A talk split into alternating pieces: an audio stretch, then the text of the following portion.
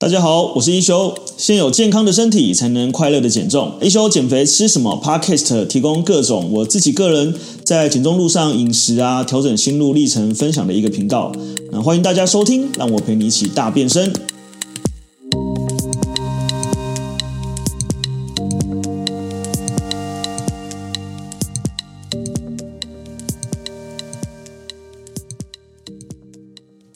大家好，我是一休，那欢迎来到我们 Podcast 第一集单元，一休教你瘦，间歇性断食的亲身体验心得。我在经营社团的时候呢，常在社团里面会收到很多的粉丝来询问说，哎，间歇性断食到底要怎么执行啊？那这个第一集的节目呢，本周我就来分享一下我执行间歇断食的亲身体验心得。好，那一开始我们先来帮大家介绍一下什么是间歇性断食。间歇性断食它的英文是 intermittent fasting，就如同它的字面意思一样，它就是间歇性的饮食。所以它在这个间歇性饮食呢，就是一段时间吃，一段时间不吃。透过这个方式呢，在这个减重方面特别的有效果。那一般我们常见的间歇断食，大家应该蛮常听到，像是。比如说是一六八的这个断食，然后或者是五比二的断食，那有些比较进阶一点呢，它会进入到像是二零式的断食等等，那所以它其实有很多种不同的应用方式。那接下来我们就来跟大家一一来去介绍，然后甚至是破解一下它的迷失这样子。好，那我先来回答一些就是在过往蛮常听到大家的问题或者一些小迷失。比如说呢，有时候我们可以听到有人说，哎，断食是不是可以培养燃脂的体质？哦，这个字面上的意思呢，就是透过越断食越多吃或越久，你会呃越容易燃烧脂肪。这个其实有一点点小小的迷失，是因为其实我们在减重当中来说，整个考量的还是一个热量赤字的这个概念。也就是说呢，如果你在断食的期间呢，吃的热量远远大于这个你每天的 TDEE，好，也就是说，有些人说好，我做一六八断食，可是他在那个八个小时的饮食时间里面，他吃了三千大卡或四千大卡，哈，假设是这么高的这个呃热量算是摄入的话，原则上是不可能燃脂的，哈，所以这个燃脂跟不燃脂还是取决于你吃的什么。那为什么间歇断食会有效呢？我觉得很大一个部分是因为。你想想看，我们一般一六八是就是早餐不吃，通常啊，大部分的人会做早餐不吃，也就是说他在前一天晚上六点或八点之后，然后他就不饮食了，到隔天中午的十二点。所以，我们如果以一天三餐来看，你早餐不吃，你就是已经少掉了一餐的热量。哦，那如果我们正常来说，你是一个有减重目的的人，理所当然你不会大吃。哦，所以我们就想象你一餐大概是吃五百到八百大卡之间。那透过这样两餐的热量摄取呢，呃，基本上它满足你的基础代谢。然后，但是又不摄取太多的热量，所以它就可以在长期下来达到减重的目的。所以，我们常可以听到有些人说：“啊，我做一六八，然后三个月瘦了，可能三公斤、五公斤或十公斤，他并没有做什么特别饮食上的改变。那很大一部分呢，就是因为当他取代早餐不吃的时候呢，他自然就少了三分之一的热量。啊，如果他不额外特别吃零食、吃宵夜的话，其实确实是蛮容易达到这个体重瘦身的目的。哦，但是不代表你断食就可以燃脂。”啊，它还是取决于你整个热量赤字的摄取。那也有些人会问到说，如果断食不小心忍不住饿，然后吃东西怎么办？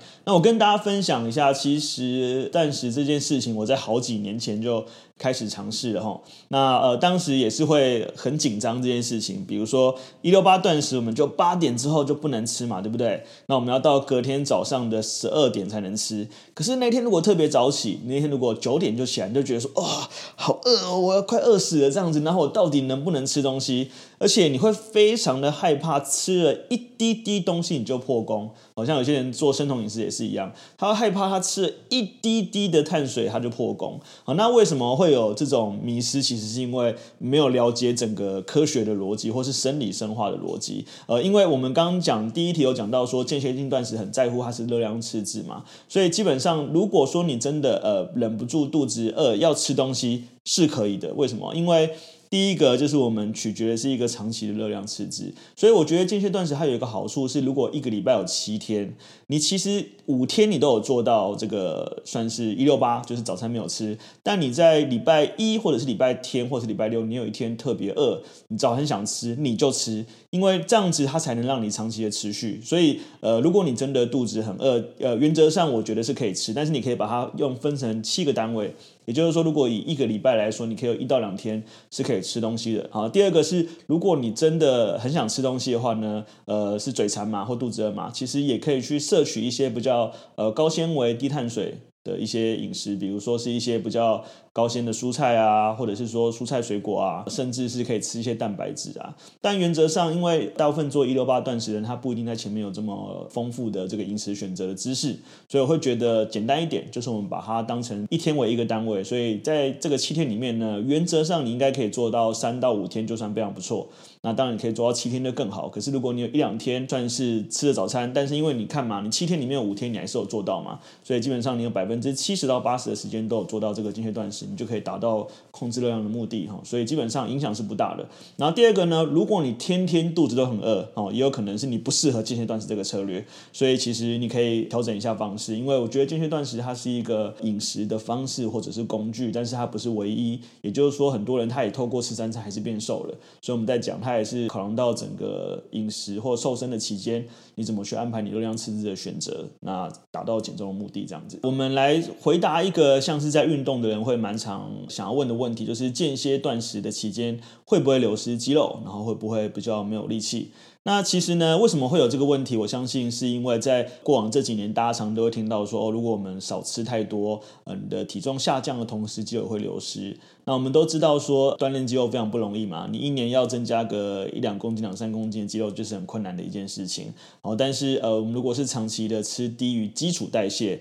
呃，甚至低于一千大卡、低于八百大卡，它其实确实是会有流失肌肉的风险。所以，我们刚刚有没有听到一个关键字？你长期吃低于基础代代谢。然后长期吃低于这个可能一千二、一千甚至八百大卡，那原则上你在断食期间，呃，因为我们还是要满足这个基本上吃到基础代谢这一个呃热量的这个数字哈，所以原则上呢，呃，我们应该先定义两件事情，第一个是。呃，如果你是体重公斤数比较大的人，要减重，不管什么方式，基本都会流失肌肉，基本都会，那只是多跟少的问题。那我们要怎么减少它肌肉流失？基本上还有几种策略。第一个是我们透过重量训练，然后去刺激你体内的一些荷尔蒙，比如说刺激你的睾固酮，然后去刺激你的这个呃肌肉，保持一个一直在这个渐进式超负荷。一直在增招，那你身体一直有在使用这个肌肉，肌肉会比较没这么容易流失。第二个是我们有增加这个大肌群的训练嘛，所以这个荷尔蒙的增加、睾固酮的增加，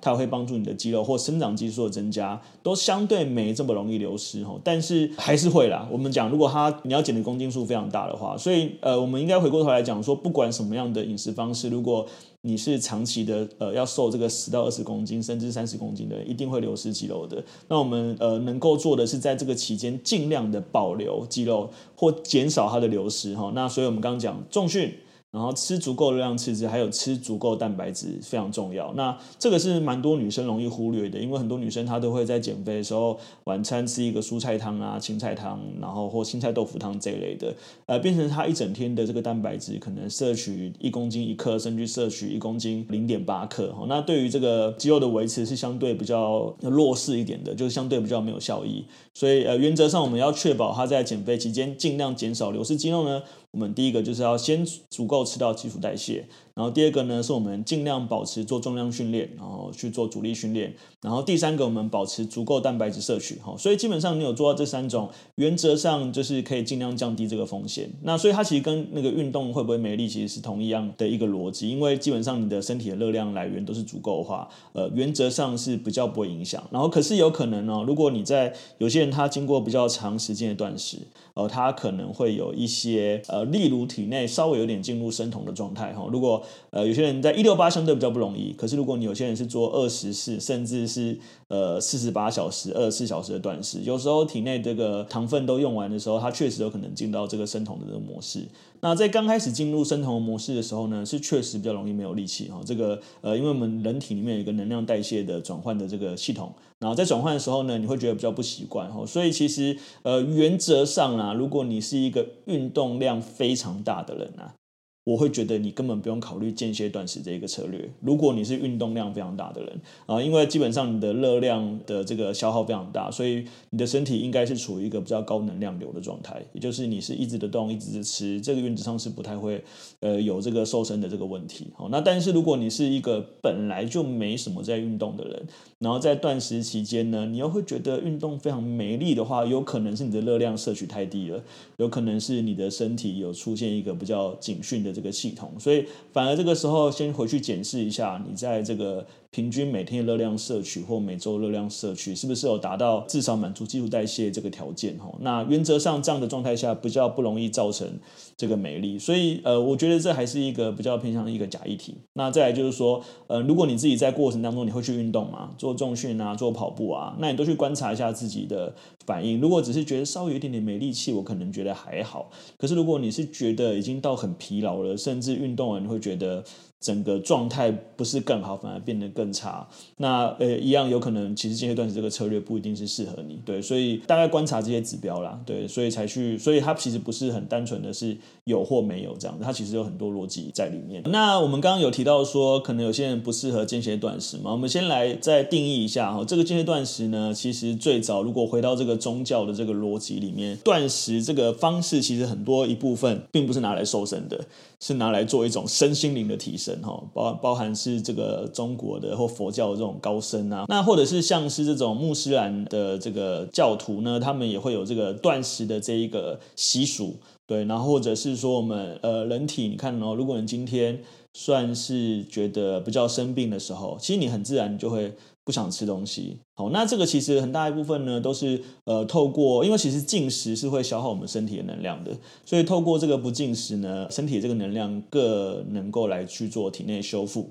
哦，包含呢现在呃这个科学有去研究到说，当我们在进行断食的时候，体内没有能量来源的时候，它某种程度会启动这个自噬细胞这个功能，所以它有可能会去汰旧换新，去淘汰一些旧的细胞，然后换一些新的细胞。哈，但是呢，呃原则上呢，它其实还是不适合所有人。比如说呢，呃，如果尤其是你是这个慢性病的人，像是你是这个血糖或血压不稳定的哈，尤其血糖，我觉得特别要注意，因为断食某种程度来讲，它是不吃东西嘛。那如果你本身已经是有这个糖尿病的这个症状，也就是说你的。空腹血糖是已经在一百二、一百二十八以上哦，然后你的糖化血色素都很高，那原则上呢，表示你的体内已经是生产胰岛素的功能已经是非常弱的了，所以代表呢，就是你的血糖太低的时候，或者是说浮动的时候呢，它可能对你身体都会有影响。那我觉得这样子的状态下，你最好先去咨询。呃，你的医生就是你适不适合用这样的策略哦。那第二个就是包含你有一些，因为其实很多啦，比如说你有肾功能失能啊，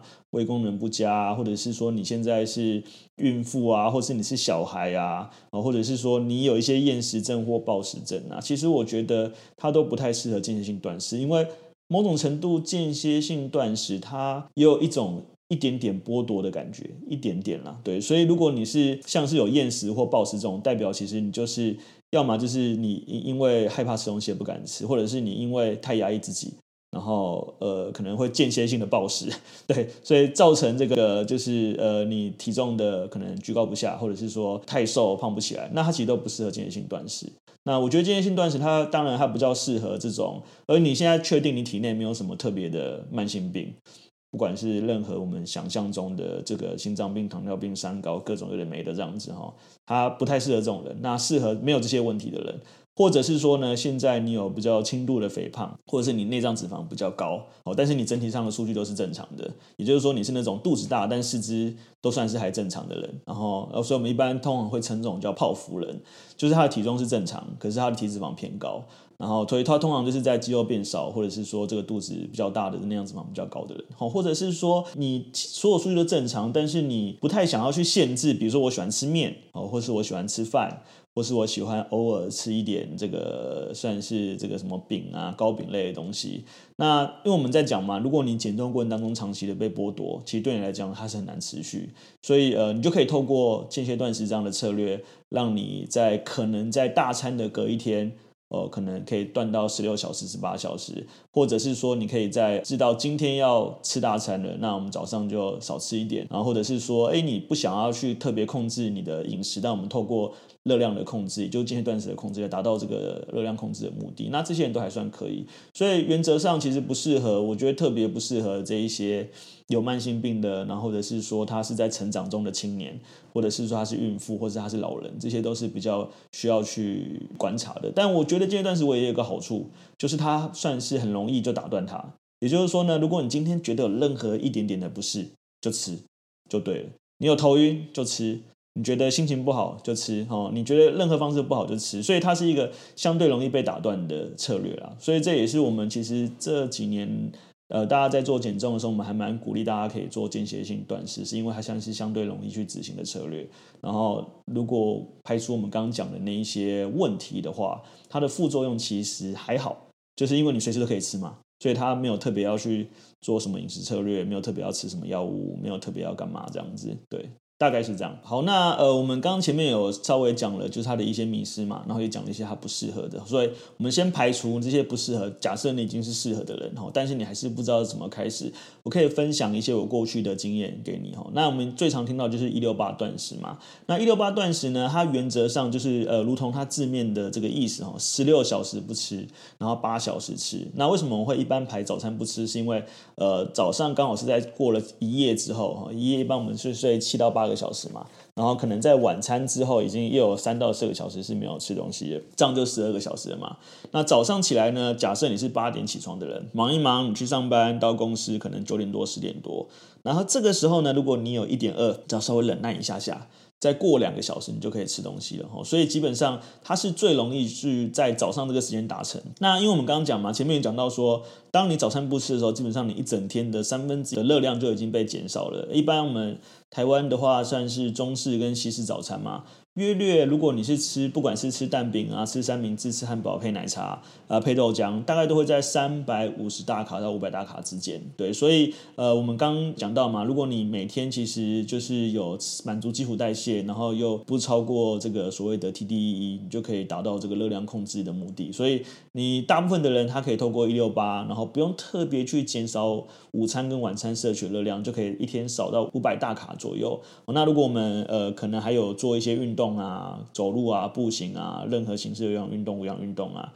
一小时大概会消耗差不多一百到三百大卡之间，然后就看你做什么运动。那所以其实这样子很容易就可以在一天可以达到差不多五百到八百大卡的热量赤字，所以相对容易开始。那一般我会建议就是，如果你今天是一个完全没有经验的人，完全没有零哦，没有做过任何的减重。我会建议你就先做十二个小时的断食就好了哈。所谓的十二个小时断食呢，就是你把你最后那一餐记下那个时间哈。比如说你今天这一餐晚餐八点吃完，那你明天第一餐就八点才吃，这相对容易做到哈。但是有些人可能会说啊，我八点吃，可是我隔天早上六点我就要起来吃早餐啊。其实呃，一方面我们觉得断食有一个好处是我们让肠胃休息了，对，因为你看看，如果你今天我们现在刚好快过年了，这个节目播的时候应该已经快过年了，所以我们在过年的时候大家应该都有。一个同样的心得，吃得很累，也就是说，我可能今天晚上吃完年夜饭，啊，隔天初一要去亲戚那边吃东西，然后又是大餐。其实有时候你会觉得，我好像前一天晚上东西还没有消化，是真的，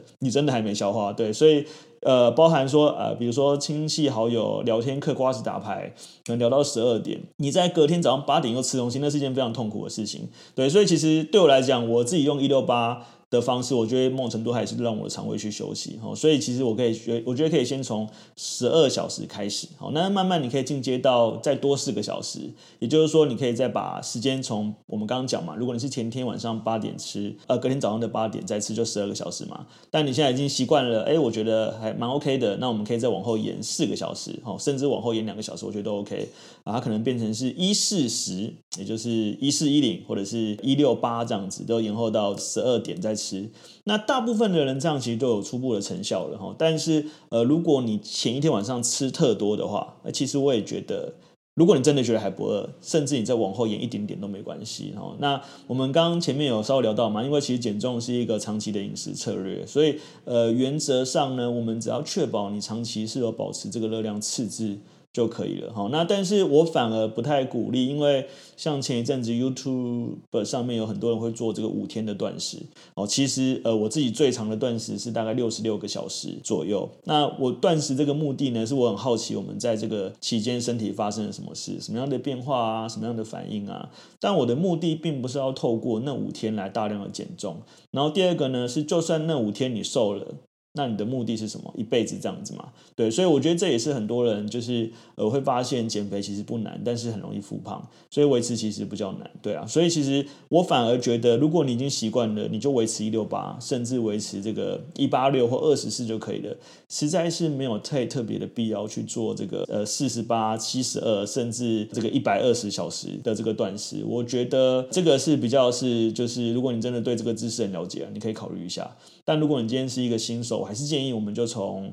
十二个小时的断食，或十四个小时的断食，或十六个小时断食就开始就好了。那我其实呃，因为这一路上还跟大家蛮多人在私底下分享过这样的一个方式，那还蛮多呃人确实在做一六八的时候，他们就明显的肚子变小，然后明显的这个体重变轻，然后但是整体身体的肌肉量还是有维持，对，所以。我觉得它像是一个不错的方式啦，对，但是就是不要交往过正，我们就循序渐进开始就可以了。好，那但接下来我跟大家分享一些我之前在断食的时候发生一些经历，然后甚至我那时候是大家应该如果加入某些社团会发现很多人是断食合并生酮饮食，对，这个方式是一个非常激进而且极端的一个方式哈。那我之前自己在做这样的策略的时候呢，其实。呃，我发现那个时候在做生酮饮食的时候，很多人就是早上会肚子饿嘛，所以早上很想喝肚子饿，我们就喝一杯咖啡，或是喝一杯这个防弹咖啡，就是咖啡里面加像是奶油或橄榄油或各式各样的油哦。可是第一个呢，我就发现我有一个问题，就是呃，因为我可能以往我的肠胃状况比较不好，所以当我就是在断食的时候，早上我要喝类似防弹咖啡，我的胃非常的不舒服。到甚至后来我有这个绞痛的这个状况，这样子就是这是一个算是我觉得呃，如果你的跟我一样是早上你喝咖啡还好，但如果你喝了防弹咖啡你会胃不舒服的，你就不要这样喝。呃，甚至你就直接喝水，其实都不影响。然后第二个是，我觉得断食，因为它某种程度来讲，它也会呃，如果一六八真的还好，但如果时间比较长的话啦，它有时候还是要注意一些矿物质的摄取。所以就是原则上还是要补充一些水分跟一些盐分这样子。对，那第三个呢是呃，如果你断食时间过长，蛮容易进入生酮的状态。如果你断食是我们讲二十二十四甚至到四十八，你其实很有可能进入生酮的状态。那生酮呢，其实呃有。时候它会有一些所谓的这个酮症的这个状态哦，那像那时候我就有发现很明显的酮疹的状态，就是我的全身都会发痒，然后会到处抓，然后抓的一横一横的这样子。那你如果有这个严重的反应，其实你也不是适合生酮或断食的人啊，因为但我们刚刚讲嘛，并不是你不适合这样子你就不能断食，你还是可以从一六八开始。然后第二个就是说呢，呃，我一直强调就是。不管生酮饮食、间歇断食或各种的饮食法，它都是一个工具。所以你如果不适合用生酮或断食，其实不代表你还是不能瘦，你还是可以透过就是均衡的摄取饮食，然后去选择好的食物，达到热量控制的目的。那呃，如果断食时间，如果你刚刚讲你真的饿嘛，其实就吃没关系。那原则上我们在十二个小时之后，我们大部分已经稍微把昨天的热量都燃烧的差不多，然后呃体内糖分燃烧差不多。那这个时候其实有一点点效果了哈。那如果我们讲你一个礼拜有做五天，其实还 OK 嘛。可是如果你一个礼拜呃有一两天是吃，你就没关系。然后再来是因为其实我们在呃十二开始，可能十二到十四、十二到十六，甚至十二十二到十八之间，它其实都会呃，因为没有进食嘛，它自然身体要燃烧热量嘛，它就会很大一部分就是有机会啦，有几率不是完全啦，就是会从这个脂肪来燃烧。那为什么从脂肪来燃烧？是因为我们人体本来这个休息静止的形态就是有有氧代谢的形态。那有氧代谢它使用的就是这个氧气，然后这个算是呃脂肪哦，是主要燃烧能量的这个来源。对，所以其实老实说啦，我们人只要不进食就是燃脂的，只是因为我们燃脂的效率远远没有办法高于我们吃进来的这个效率，所以就比较容易变胖。所以其实呃，我觉得最理想的状态啦，还是一个算是长期有一个自己喜欢做的。饮食方式跟运动方式，好，最好是你最后很 enjoy，呃，不管是 enjoy 跑步，enjoy 打篮球，enjoy 打羽毛球，甚至前一阵子看到一个新闻，是他 enjoy 玩那个呃这个生存游戏，哦，其实都很好。那呃，他大量的输出的时候，其实自然而然就比较不会有这个胖的这个问题，这样子。那接下来我们跟大家分享一下，就是间歇性断食应该算蛮简单嘛。第一个就是一六八，早餐不吃，然后第二个是通常在午晚餐不特别的去控制饮食，就是正常吃啦，就是不特别大吃大喝这样子。那大部分其实我们还是推荐运动嘛。那呃，我们在运动的时候呢，其实我我觉得不管什么运动都一样，它应该。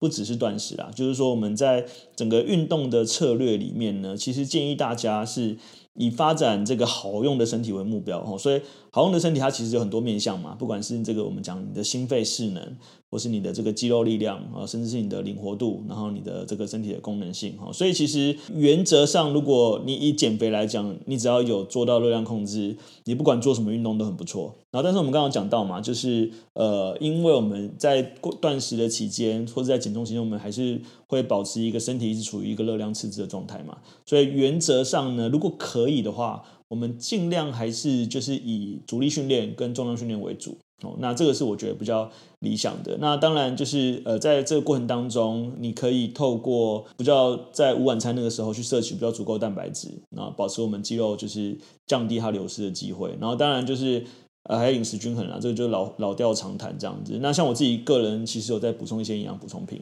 比如说像是鱼油的 Omega 三，比如说是这个呃这个 D 三，然后比如说钙加 D，然后甚至是一些比较抗氧化的，甚至像 EGCG 这样子的东西，那它都可以去帮助你做整个身体的能量的补充或者是代谢。如果你真的是一个非常爱跑步的人，也建议你就是呃在段时间还是可以补充一些，就是在吃的时间啊，补充一些碳水化合物，去当成一个能量的来源。对，然后不要完全都没有啦。对，那可是我相信如果大家会想要用这种方式，应该都不是一个超级热爱运动的人。不过，我觉得倒是有一个可以可以打岔一下是，是其实有蛮多这种长跑的选手，他们反而会用生酮饮食。这样的方式，那为什么会用生酮饮食？是它我们身体主要是以葡萄糖为，就是糖类为主要能量来源嘛。一般我们在跑这个长跑的时候，会听过这个三十公里的撞墙期，也就是说，呃，大概在三十公里左右呢，你会把你体内大概储存的三百克到五百克的糖类消耗完，哦，相当于差不多是。一千两百大卡到两千大卡热量，我们的一个马拉松来讲，大概